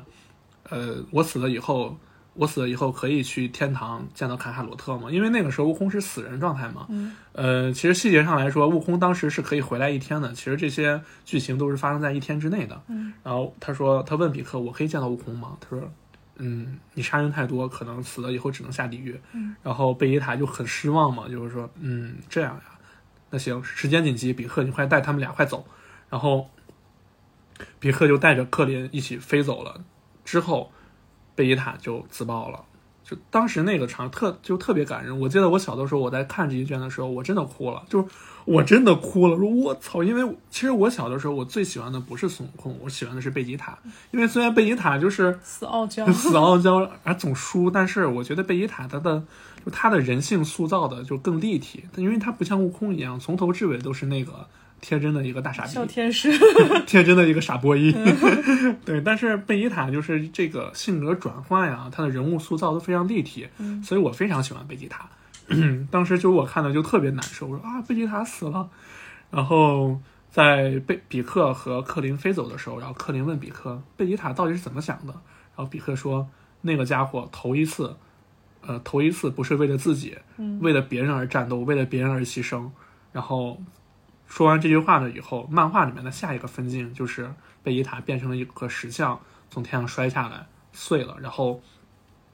当时给的一个画面是风轻轻一吹，把它摔碎的那个，呃，就把他身体就摔碎的那个石头子儿，轻轻的给带了起来。就是那个场面就特别萧萧瑟，特别萧瑟。但是最终还是没有没有杀掉魔人布欧，因为魔人布欧的恢复能力太强了。就魔人布欧只要有一个细胞存在，它又可以无限再生。富江嘛，这个 魔人富江。魔人富江。对，所以在这这是整个布欧篇里面，我觉得第一个高光。然后再有一个就是，呃，其实，在布欧篇的时候，第一次引入了这个赛亚人阶段变身的这么一个设定，就是呃，有一段是悟空为了给两个孩子争取合体合体时间，然后争取他们学习合体的时间嘛，然后他去找布欧了。用超级赛亚人之三和布欧打了一架，然后之后他又把这个状态解除了，为了拖延时间嘛。然后他说：“你似乎不太懂超级赛亚人的这个变身阶段。”这是第一次把引入了这个变身阶段的设定，就是第一阶段就是我们在纳美克星上看到的赛亚人的变身，就是第一阶段的超级赛亚人，是不是身上是呃白色头发，呃黄色金黄色头发，然后身上有金黄色的火焰，这是第一阶段。然后超级赛亚人之二。就是那个长头发的啊呃，个吧不不不是之二，其实第二阶段是悟饭，悟饭和沙鲁在最终决战的时候，其实那个时候悟饭是变成了超级赛亚人的第二阶段了。第二阶段就明显头发变得就是更尖了，然后他的除了身上有火焰以外，还有白色的闪电在环绕，那是第二阶段。然后第三阶段就是那个长发，就那个头发特别长，一下到腰间的那个，那个是但但那个挺丑的，其实。对，其实但是在哎，你你你如果看漫画的时候，漫画里面是用了整个就是它它不是一页里面是分成几格几格的嘛？嗯但是超级赛亚人在变身成功以后，他整个这一章就是一个超级赛亚人之三，然后站着的一个场面，就是站了一整夜，是对对对，站了一站了一哦整夜，还是很震撼的。但是有一个缺点就是，其实在我看来，包括这个漫画里面的也，其实也有说，也就是没有直接说，但是呃有隐晦的提到过，在这个阶段其实是一个失败的一个变身。为什么呢？因为这个阶段就是他对体力和力量的消耗特别大，非常非常巨大，就是伤敌一千，自损八百。倒不是说伤敌一千自损八百，他对自身的这个身体的呃消耗，不是身体的压力，其实没有那么大，但是他对能量的消耗特别大。就比如说你充满电了，嗯、你充满电了，你变成了超级赛亚人之三。如果你变成超级赛亚人，可能你能用十个小时，当然你如果变成超级赛亚人之三的话，可能你只能用一一个小时、两个小时。嗯 就是它耗电率太大了。就是你就打个比方，比如说你用手机玩那个你用手机去玩保卫萝卜，和你用手机玩原神，耗的电量是不一样的，啊，懂了吧？就是那得速战速决啊，在这个形态下，对，这个形态下必须速战速决，而且随着你的时间的流逝，你的力量会越越来越少，越来越少。嗯，这是除了贝吉塔以外，我觉得是比较高光的一个时刻了。然后再一个就是，布欧篇终于出现了，就是应该我觉得应该是整个龙珠系列里面，我不知道超里面算不算，就是之后的龙珠超里面算不算，但是至少在整个龙珠 Z 里面最强没有之一，最强就是贝吉特。就是悟空和贝吉塔的合体，修饰合体，对，不不不，那个不是修饰合体，哦修修饰合体那个动作是悟天和特兰克斯的合体，哦叫乌天克斯。他们俩合体以后是直接可以变超三的，但是乌天克斯的那个超三是一个比较好的一个变身，它不会消耗能量。但是有一个问题就是，呃，修饰 修饰变身，修饰合体它的这个。它的这个合体时间只有半小时，嗯，一旦你半小时一到，它又会马上分开，然后你还要再等一小时才能再合体。但是耳环变身不是，那个耳环合体是用金王神的耳环，就是你在左边戴着，我在右边戴着，一人戴一个，然后俩人碰在一起，耳环合体，呃，是贝吉塔和那个孙悟空的合体，叫贝吉特。为什么叫贝吉特呢？因为嗯、呃孙悟空本来是叫卡卡罗特嘛，所以卡卡罗特和贝吉塔合起来就是就叫贝吉特。很直接。对，嗯，耳不过耳环合体还有一个设定，就是你一旦用耳环合体，你就再也不能分开了。也就也就是说，本来永远在一起是 吗？对永远在一起，就是说，可能琪琪和波尔玛要共用一个老公。哇，那还蛮不错的。我就知道你这个女人。贝吉特其实应该是整个，至少是在整个《龙珠 Z》里面最强，没有之一，真的是没有之一，最强。基本上是把布欧给完虐了。然后，但是当时布欧已经吸收了很多人，包括悟饭呀、比克呀这些呃人，呃克林呀，他们全部都被吸收了。呃，所以呃贝吉特为了救他们，故意让呃布欧把他吸到自己身体里面，然后在吸到他身体里面之前，贝吉特张开了一个防护罩。呃，吸进去以后，所以它没有被吸收，只是进入到了布欧身体里面了。但是在这个时候呢，呃，贝伊特说进入身体里面了，就不用防护罩了，就分开吧。然后结果防护罩一去，可能是后面分析的啊，就是就就是在我的分析来说，我觉得可能是因为布欧身体里面充斥着一些毒气，或者是某一些磁场，或者是一些电磁波，或者是一些其他一些奇怪的能量嘛，然后导致耳环合体分开了。嗯，所以最后其实并没有，就是说，就他俩一直保持贝吉特的状态。如果保持贝吉特状态的话，这个漫画就在这儿就结束了。完结，对，因为布欧死，布欧族完结。对对对对对，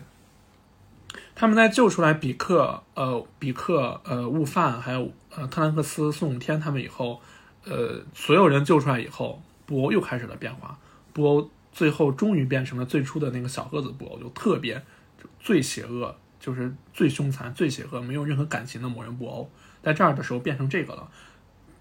呃，他变成这个布欧以后，第一件事直接一击就把地球毁了。啊炸，地球没了 啊！布欧篇最后的时候，地球没了，炸了，全炸了。不过当时整个地球已经没有地球人了，那地球人去哪儿？除了撒旦以外，没有地球人了。嗯，地球人其实是在这个呃，本来乌乌天克斯不是那个特兰克斯和雾天在天神里面，呃，天神的那个神殿里面在修炼嘛，呃，修炼那个合体术。然后布欧来到了神殿，嗯，比克当时说：“你，请你再等一下，请你等一下，你要的最强战士马上就会出来。”然后其实他是在给那个特兰克斯和雾天争取时间呢。然后当时那个比克说：“啊，对了，布欧，你不是要杀光整个地球人吗？你先去杀地球人呀，你把地球人杀光，然后你再回来。” 其实比克当，其实当时比克心里面很愧疚。比克在心里面的独白是：“对不起了，地球人，之后我会用龙珠把你们复活的。”但是布欧做出了一个很惊人的决定，就是当时他在那个神殿，因为神殿是圆的嘛，嗯，他绕着神殿就很慢很慢的走了一圈，一句话没说。走完以后，站到比克跟前，比克当时都快吓疯了，然后一就是一抬手，就把手举起来，举到天上，一抬手，比克他们所有人全都快吓死了，以为就是那个魔人布欧要干什么，结果魔人布欧一伸手，整个手里面就像烟花一样，出现好多那个就是能量弹，在一瞬间，大概也可能也就是几秒钟，但那一瞬间把整个地球人全部都杀死了。就是他只波只是在那站着，手上出了一个跟跟那个开花的那个能量弹一样，就把整个地球人全死了，一人一发，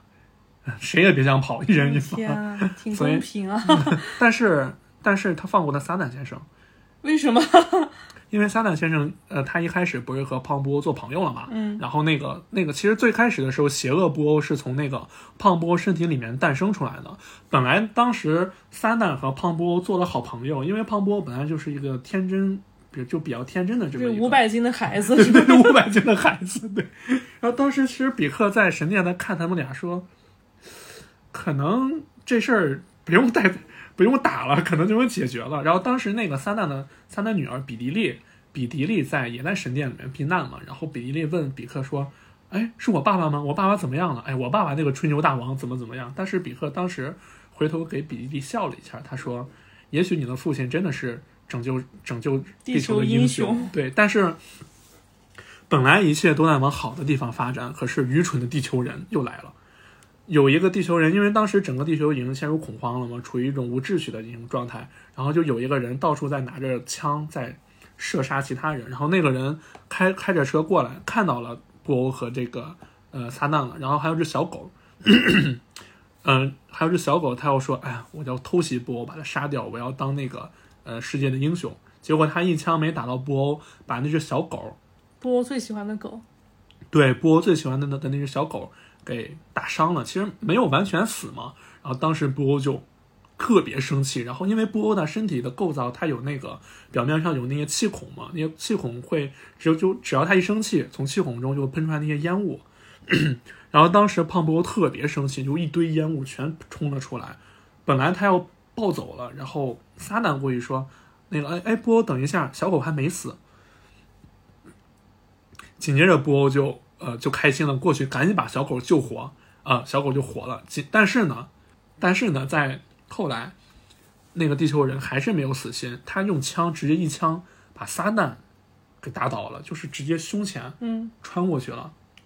撒旦倒地了。然后当时博欧一看撒旦倒地了，一下就是爆发就就他的怒气已经抑制不住了，然后他拼着最后的理智把撒旦救活，然后当时撒旦特别开心，然后布欧我活了怎么样？然后布欧说快走，马上走，快走。然后当时撒旦和小狗还不知道怎么回事，然后说布欧你怎么了？然后布欧说赶快给我滚，然后把撒旦和小狗就赶走了。在他们跑了以后，布欧身体里面突然一阵特别特别浓郁的烟雾出现，出现升到了空中。其实之前的时候，烟雾出来以后就自己散了，但是这次没有，那个升到空中以后变成了一一团乌云，紧接着一个特别特别瘦的一个布偶突然从乌云里面诞生了。所以这个时候就出现了两个布偶，一个是那个胖子布偶嘛，然后一个就是那个从胖子布偶身体里面排出的那个特别特别瘦的那个布偶。但其实那个特别特别瘦的布偶就是布偶的恶念，就他的邪恶念。其实这一段有那么点类似那个天神当初和比克分开那个那个设定，就是把他邪恶念全排出来了。但是在邪恶念全排出来的时候，胖波的大部分力量都被邪恶的布欧给带走了，所以胖波就被那个邪恶的布欧给变成巧克力吃掉了。吃掉以后，然后进入就是布欧的之后的一些形态，具体的这个形态啊，这些划分，反正到时候大家就可以看看动画或者漫画，可以去了解了解。是这个，然后嗯，最后的时候地球不是被毁灭了吗？然后那个在千钧一发的时候，界王神赶了过来，把呃把悟空、贝吉塔，呃把悟空、贝吉塔、丹迪，丹迪就是后来的天神，嗯，然后撒旦，呃一起救走了，但是没有来来得及救，呃对，包括贝吉塔就都救走了，但是没有来得及救那个雾天、特兰克斯、比克还有那个悟饭，因为他们俩，因为他们四个当时是晕倒的嘛。没有来得及救，所以他们也就死了。所以带到那个金王神界的时候，就是悟空、贝吉塔、撒旦、丹迪他们几个。然后当时贝吉塔特别生气，他跟悟空说，就是那个不是，其实在这之前的时候，撒旦醒了，撒旦说，嗯，这这是哪里？这是哪里？然后金王神说，这是界王神界，就用特别威严的声音说，这是界王神界。然后 撒旦说。骗人的吧？你们这么厉害，为为什么不去杀掉魔人布欧呀？然后金王神，他说到了我们的痛处，就其其实是因为我们打不过，打不过呀，这不明摆着吗？然后贝吉塔就看着那个撒旦，就给给孙悟空说：“卡卡罗特，你竟然为了救这么一个蠢货而把我们的同伴给落下了。”悟空当时也是啊，可能悟空当时心里面也在想，早知道就不救他了。布欧结果布欧追过来了，嗯，因为布欧看了一眼剑王神用瞬间移动，他马上就学会了，结果布欧追过来了，所以把他们都都吓疯了。呃，然后那个呃剑王神就 剑王神就带着那个老剑王神，呃，他们就都跑了。跑路对，跑路了，然后把他们留在那儿，然后最后最后跑的时候，突然想，哎呀，忘了我把撒旦先生给留在那儿了。然后那个老剑王说，哎，算了，不救他也行，回头用龙珠复活吧。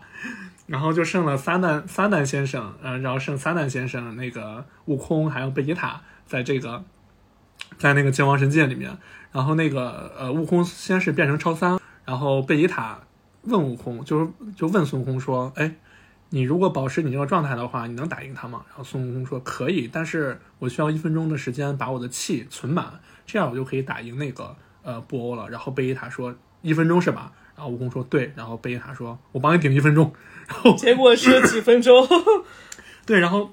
贝吉塔真的是生生被布欧揍了有，反正揍的至少有五分钟吧。然后那个说好的一分钟，一分钟，你个垃圾，你还没治好。对，然后那个他要问那个孙悟空：“你你好了没？你好了没？我我快死了，你好了没？”然后孙悟空说：“不对呀、气气越来越少了。”结果在那一瞬间，悟空变成常态了，就黑发的时候，嗯变成黑发了，连超级赛亚人都变不了了。所以这就是为啥我说，其实超超三是一个特别失败的一个变身。嗯，在这个时候，那个所所有人都绝望了，哎，这个怎么办？最后的时候，悟空只能用元气弹了，只能用元气弹。但是悟空需要全宇宙的人，包括整个地球的人，给他那个分元气。其实，在那之前的时候，他们已经把呃用纳美克星的龙珠把地球给呃给恢复了，然后把地球人都已经复活了。然后当时那个悟空就通过界网给全地球的人说，呃，我们现在在和魔人布欧战战斗，需要你们为我们分一些元气才能打败他，请你们把双手举到举起来，你们只需要把双手举起来就可以了，什么都不用做。然后整个地球人就说：“你谁呀、你凭什么听你的？”就是人性的恶在那一瞬间全部展现了出来，对自私和恶全展现了出来。当时我看的特别生气，我说你们这帮地球人。然后有一个地球人试着把手举起来以后，然后一瞬间他所有的元气都被吸走了，其实就让你感觉到累而已，没有任何的伤害。然后那个地球人就因为当时是属于那个全球通话状态嘛，然后那个地球人就在大喊说：“大家千万不要举起手来，这一定是恶魔的圈套，魔人布可能都是我们做了一场梦。”然后我当我把手举起来以后，现在感觉浑身非常不舒服，然后整个地球整个地球就更加没有人举手了。当时那个贝吉塔和悟空都急了，然后你按悟空的那个性格，都当时都已经特别生气了，然后再喊说：“你们快把手举起来，混蛋！”然后地球人人还在说：“啊，找我们帮忙，你还敢骂我们？那算了，不管了，你们爱怎么样怎么样吧。”嗯，但是在那个时候，撒旦就撒旦其实听到了整个地球人的声音了。在那个时候，撒旦真的忍无可忍了。撒旦喊了一声说：“适可而止吧！你们难道连我撒旦先生的话也不听了吗？”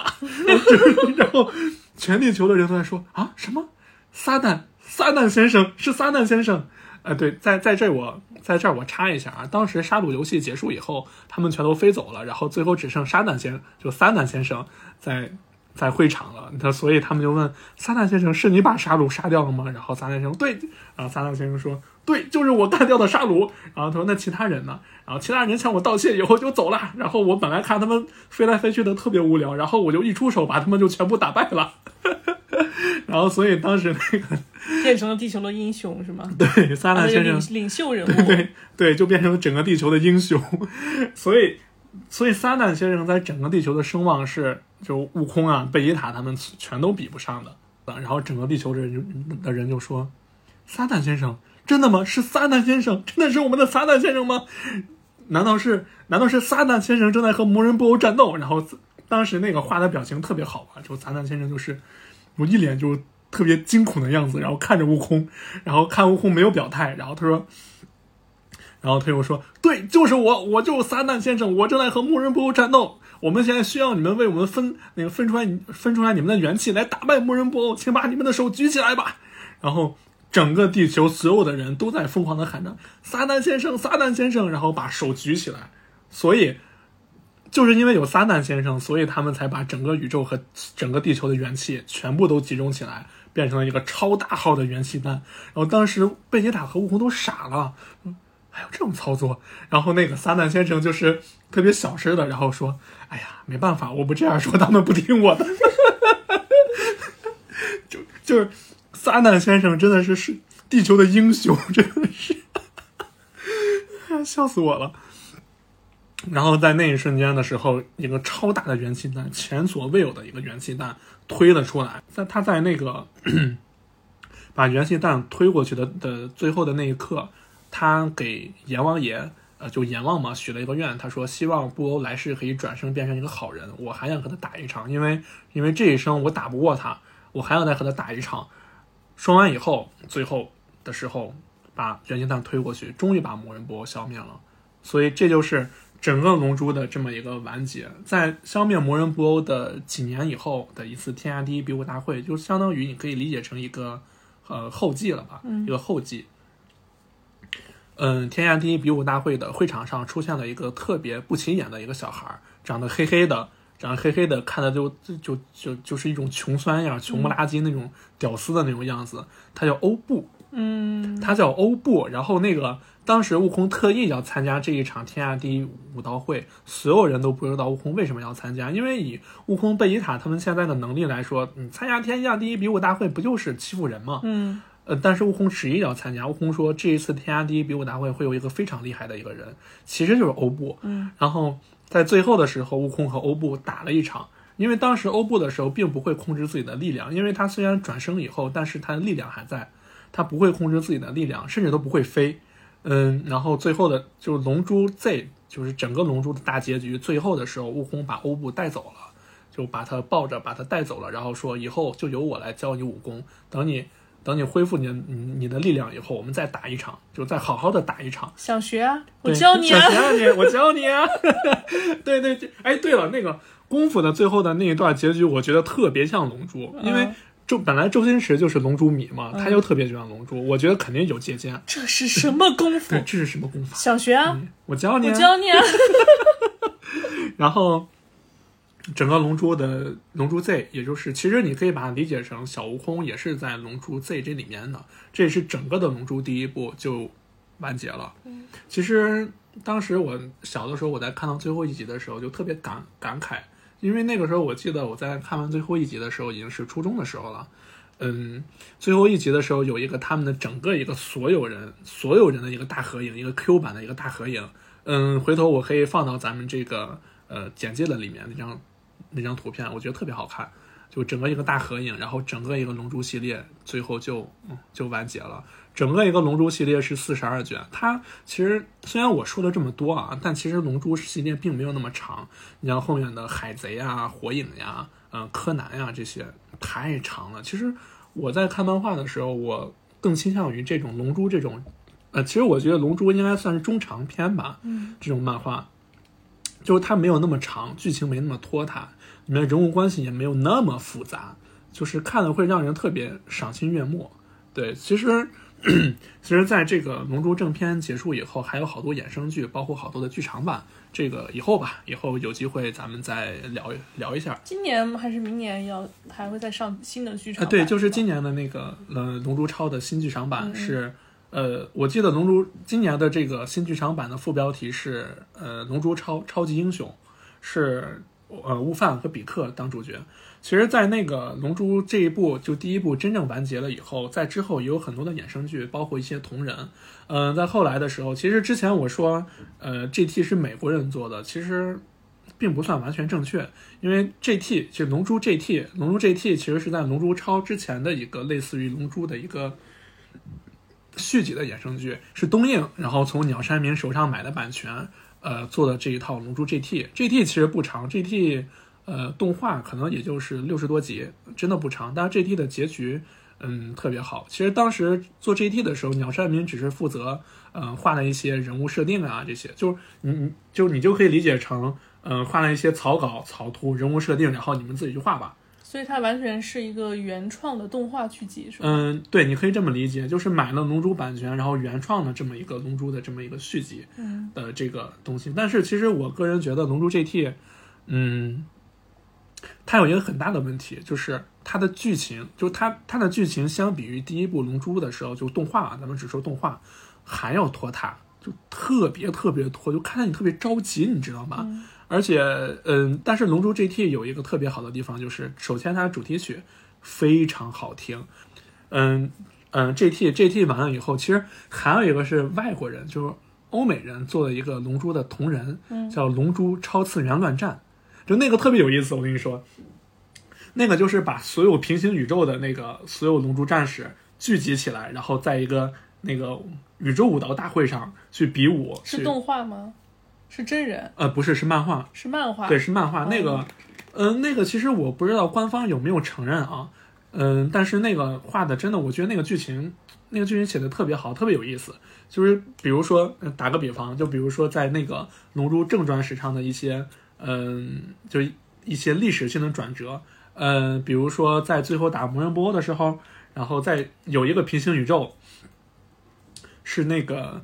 贝吉特进了贝吉特进了龙，就进了布欧的身体里面以后，本来哎，我刚刚不是说啊，他把那个防护罩解除了吗？嗯，当然在那个宇宙里面，贝吉特并没有解除，贝吉特本来是要解除呢，想哎呀算了，还是留着吧，以防万一。结果在那个宇宙里面，贝吉特并没有解除那个防护罩，然后把所有的同伴成功救出来以后，直接一招把布欧给秒杀了，就没有后面的什么撒旦拯救呃拯救地球剧情就没有。平行世界。对对对，然后还有一个也特别逗，也是在那个历史节点，然后他们把这个，嗯、把这个呃防护罩解除以后分开了，结果他们分成两个人以后被被波欧给杀了，就被被布欧给吸收了，嗯就所有的龙珠战士都被布欧给吸收了，嗯等于就是龙珠战士全面溃败。嗯、本来那个吸收他们完以后，布欧要毁灭整个地球呢，后来他因为他吸收了悟空贝吉塔嘛，他一想。我就不想毁灭地球了，我觉得地球挺好的。哎，算了，不管了，那我就走吧。然后结果在那个宇宙里面，那个魔人布欧基本上把那个宇宙一些力量强大的，或者是哎，那个布欧特别有意思，就是他不是说光光吸收一些什么力量啊、战斗力强了，他会他他他还会吸收一些呃艺术家，比如音乐家、画家、歌唱家，还有那个就是或者一些那个天才科学家这些，他都不会有贝多。芬吧？没有有爱因斯坦吧？没有没有，就是那个那个漫画里面，他那个有一段就是他们那个开场，就是整个武道大会开场，然后有一个暖场的节目，是一群那个外星人在那个在吹交响乐，一群外星人在吹交响乐，然后。布欧说：“哎，你们吹的太难听了。”然后布欧跑过去给他们吹了一首特别好听。然后那个有个交响乐的那个音乐家，然后说：“啊，你吹的真的好棒呀！”然后那个布欧说，看了他一眼，然后说：“嗯，其实，在我的那个宇宙，我已经把你吸收了。你未来是一个非常厉害的音乐家，我已经把你吸收了。”然后那个音乐家特别害怕，哎，那个特别有意思。如果有时间的话，听众们也可以去找一找，特别逗。嗯，再就是这几年的时候的《龙珠超》了。其实我个人觉得《龙珠超》做的真不是特别好，而且《龙珠超》里面的一些剧情有借鉴 GT 和这个《龙珠超次元乱战》。他不是不不承认 GT 吗？对啊，但是他还是借鉴了一一些里面的一些呃，比如说设定啊，或者是一些剧情。死傲娇老对，包。括那个，包括《龙珠超》后面也有一个，就是整个平行宇宙的一个武道大会。嗯我觉得他就是借鉴了超次元乱战。嗯，但是，但是说实话啊，我觉得就作为一个龙珠粉的看法，我觉得官方做的还不如同人做的呢，嗯有很多都不严谨。你想想，龟仙人都能去打平行宇宙那个武道大会了，龟仙人呀，战斗力只有一百多的一个龟仙人呀，就战力特别崩坏。其实，龙珠超。我还会去看，但是我觉得一些可能一些我比较感兴趣的剧情我会看一眼，但是一些不不太感兴趣的话，我可能不太会去看了。可能在我的心目中，其实，在我的心中，杀戮篇结束就已经是龙珠的结束了，嗯只是布欧篇后面是强行续了一篇而已。嗯，所以我觉得现在的龙珠我可能还会看，但是呃，不会像以前那么狂热了吧？其实现在说一下这个，我们简单说一下鸟山明吧。老鸟，嗯，对，老鸟。老鸟的审美真的很好。比如说他在画画布马、画蓝旗、画奇迹的时候，他们你会感觉他们衣服是能穿出去的，而且还非常时尚，嗯对吧？你像很多的那些漫画里面的衣服，你是没办法穿出去的。就不得不吐槽一下那个《一人之下》的那个 那个、那个、那个、那个米夏夏，米二，啊叫什么那个 对，米二画的那个是夏河是吧？对夏河那个穿，结果就穿了一个 T 恤短牛仔短裤。那个其实就是纯粹的一个直男、直男、直男向的一个性感美女的审美嘛。因为我我真的挺喜欢《一人之下》这个漫画的，但是、嗯哎呀，他的这个审美，他的在服装上的这个穿搭真的是，对对对，而且杨善明，如果你们如果听众们去看漫画的话，其实他每一他经常会在一些篇章中间会插一些他自己画的一些插画，或一些那个就是一些那个自己的天马行空的想法。而且鸟山明是一个重度的科幻控，你会发现他画的那些机械都特别精密、特别复杂。就你看漫画的时候特别复杂，包括那个前期的时候，在小悟空篇的时候出现很多机械，什么机器人呀、什么飞机呀、一些呃磁悬浮的车呀，这些画的特别精密。他的那个世界观特别的杂糅，嗯。就是你你没办法判断这个世界到底是一个什么年代或者什么对对。时空的一个世界，因为它什么都有。对，它是一个架空的一个时代，对。对。它一会儿像古代一样，琪琪穿的又是那个对对对唐对，就是那个唐装一样的，就那种旗袍。对旗袍一样的，对，然后古风，然后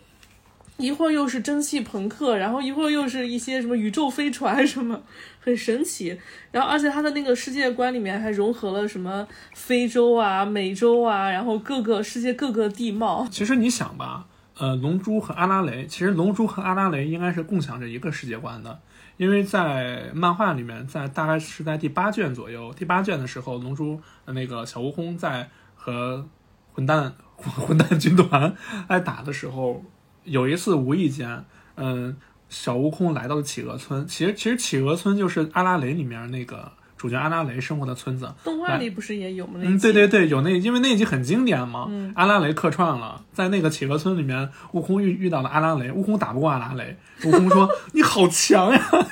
就阿拉蕾，就你你如果看过阿拉蕾的漫画里面，有有一集阿拉蕾是一拳一拳直接把地球打裂了，嗯就地球裂开了，特阿拉蕾特别厉害。而且在《龙珠超》里面有一集也是阿拉蕾客串了，把贝吉塔虐得特别惨。然后贝吉塔说：“我再也不想和搞笑漫画里面的主角 那个对战了。”如果大家看过阿拉蕾的话，其实对于鸟山明对于机械的这一块儿可能会认识的更深，因为阿拉蕾里面的剧情就是阿拉蕾是由泽卷千平博士，嗯，呃，本来泽卷千平博士这个大色逼，他是想造一个那个性感美女机器人，结果造了一个小女孩出来，但是那个里面有好多的那个关于机械的这个画风啊，这些都特别都特别硬核，就是你会发现在这么一个可可爱可爱的画风对对对，出现了一个特别硬核的一个机械，就就你会就有的时候可能你会觉得突兀，但是你看鸟山明画的时候，你又不觉得突兀，就是他他把里面就融合的特别好，然后包括在龙珠的杀戮篇的时候，有有那个呃，就是特兰克斯的这个时光机的这么一个刻画。我记得漫画里面有一张，对，有一张也是和当时画超三一样，是那个时光机占了整整的一个篇幅，那个时光机，而且画的特别精密，很复杂，但是它复杂中你又不觉得它画它它乱，就是鸟山明就是画工就是特别特别强，包括就是呃龙珠的里面的打斗的分镜啊这些，你像小米，你作为一个动画人士来说，你评价一下，你觉得怎么样？它的分镜就很干净，它的它的分镜节奏啊，包括它的画面啊，都处理的非常干净简洁。就为什么说小孩子对对对喜欢看？为什么说小学生他就是像你小时候小学生也能看懂这些漫画？对对，主要的原因就是它简洁。对对，而且而且它而且鸟山明的这个在漫画里面的这些打斗啊、分镜脚本，其实你是甚至你是可以直接拿去做分镜去用的，嗯因为鸟山明的他的打斗不像是可能有的漫画的打斗就是直接哎一拳我挨住你的脸了，或者是我一拳打到哪儿了，是吧？但是鸟山明他有一个特点，就是他会让你去想象，比如说悟空突然从那个地下突然一下飞到天上，飞过去的这么一个呃这么一个角度，你就会在想，他下一刻可能会飞到对方的哪里，可能会飞到他的后面，可能是他的头上，也可能下一秒是不是要冲过去打他一拳。就是龙珠的这个分镜就给你一个特别深的一个想象力，而因为龙珠它本身是用这个白描的画法去画的，就是为什么我那个时候我跟你说，呃，我学画画的时候我特别画速写，我特别喜欢画速写嘛，因为因为我在画速写的时候会让我有一种我在画漫画的感觉，嗯，然后我那个时候画速写，就是我对那个，就当时我们叫线面结合，嗯就其实我本人对线面结合特别嗤之以鼻，就是啊，这我我个人观点啊，如果有那个不同意见的，可以没事没事，不理要性讨论。不要喷他，他只是因为他画不出来那种，对我只。只是因为我不会画，因为我菜。就是我那个时候画速写的时候，我就在画白描，因为我从小可能是因为我从小看《龙珠》吧，所以我对那种干净的那种调子呀、那些线条，我特别迷恋。而而且包括我现在我在做设计的时候，其实我也是在让我的画面就是尽量就是以那种线条或者那种明明朗为主。我觉得可能也是因为受到了鸟山明的这个影响，但是他的这个。他的这个整个一个场面的打斗啊、分镜，就是画的，就我觉得太干净利落了。在我心目中，鸟山明，鸟山他让我想起一个嗯反例嘛，嗯哪个？圣斗士。对，圣斗士漫画的画风，因为圣斗士里面的好多招数是什么什么那个什么那个天马流星拳，什么庐山百龙霸、庐山升龙霸那种的，你反而你在看动画的时候，你能有那种身临其境的感觉，就感觉突然星矢打了打了一百个拳头在你面前一样。但是漫画里面他就他没有画出来因为。作者他是画 恋爱番的，他不会画那个战斗番。车田正美吗，对啊车田正美。其实我小的时候，我一直以为车田正美是一个女孩子。他他画那些战斗番那些分镜啊，打斗是难为他了，真是。对，但但是，哎，你要是说到战斗番的话，女性战斗番的时候，你第一个想到的是什么？女性战斗番，对，女性战斗番。美少女战士，哎，对吧？嗯，美少女战士的作者本身就是一个白富美，嗯，她，哎，美少女战士的作者叫对直子武内直子，对，最后嫁给了富坚老贼。所以富坚才是这个真实世界的凤凰男，真是一家。好像好像听说他们俩是后来好像离婚了，嗯，嗯，但具体的我也不太清楚啊。不过富坚老贼确实就是我不知道是不是真的因为他身体抱恙，还是因为怎么样，但是他真的就是特别狗。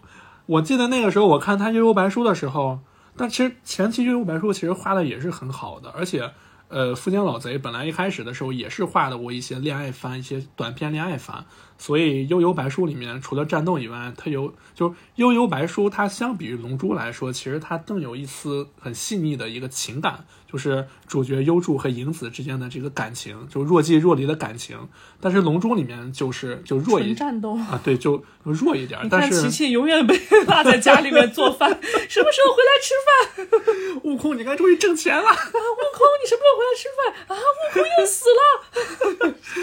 对，因为因为富坚老贼以前就是画那个恋爱短篇番的嘛，所以他这一块处理的，我觉得相对来说还是比较，就在那个战斗番里面，就我看过的里面还是不错的。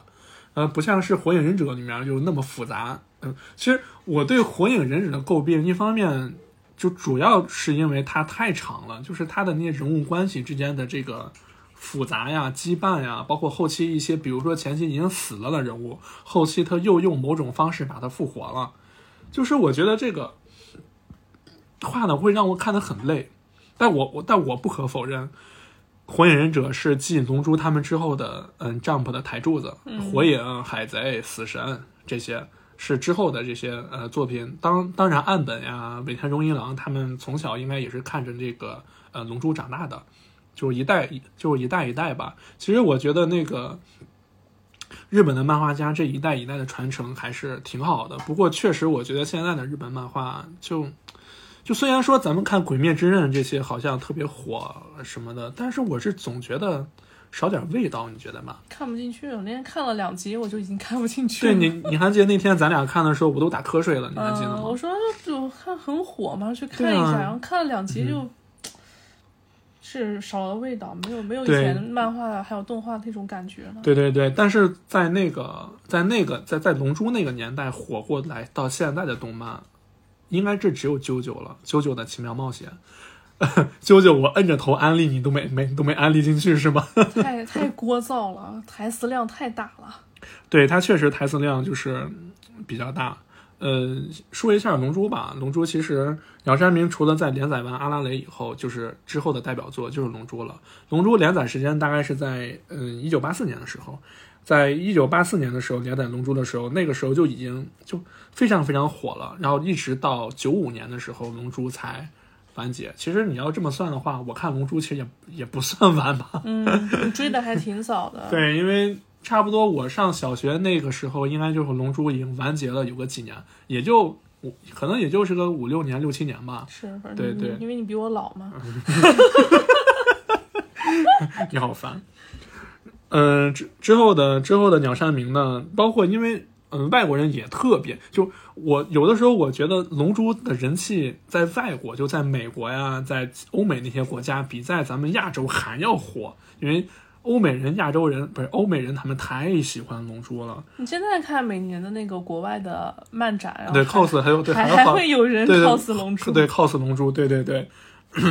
而且鸟山明在呃在那个时候也获得了安古兰国际漫画奖四十周年特别奖。这个安古兰国际国际漫画奖呢，是整个欧洲规模最大、历史也最为悠久的一个呃漫画展览盛会。然后我们的鸟山明大师就荣获了安古兰国际漫画节四十周年的特别奖。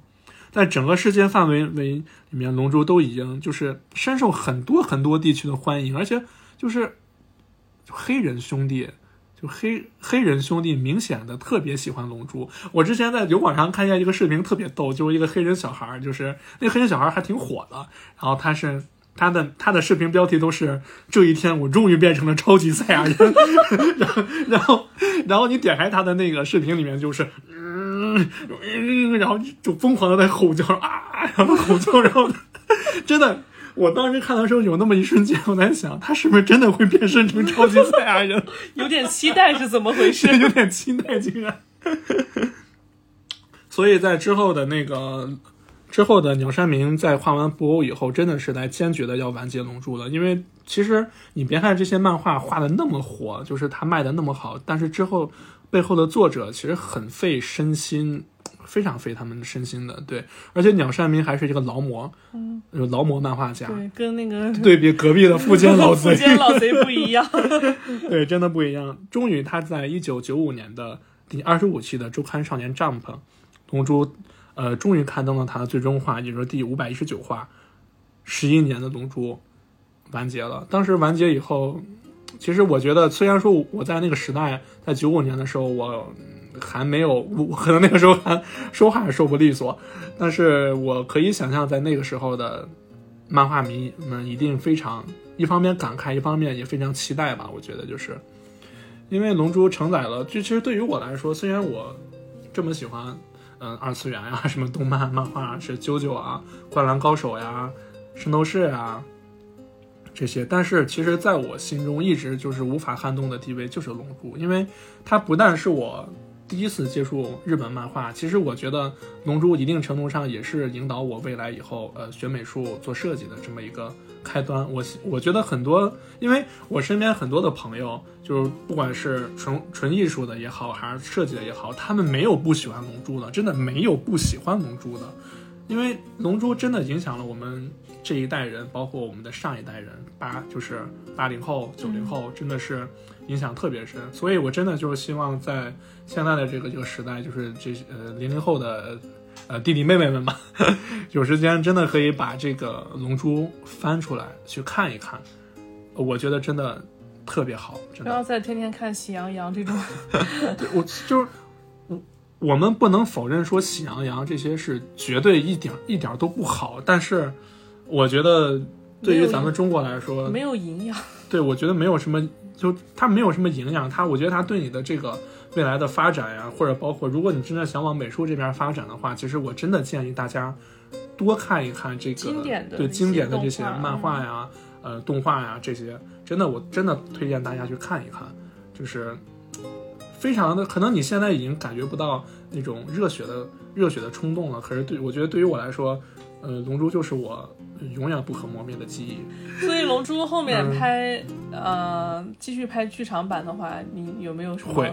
你有没有什么期待呢？就对于嗯之后的、还会看吗？会，我一定会去看的。只要不管是它在国内上映也好，还是说它不上映找资源也好，我都会去看。可是，其实对于我来说的话，我觉得对于我的期待是永远也不可能，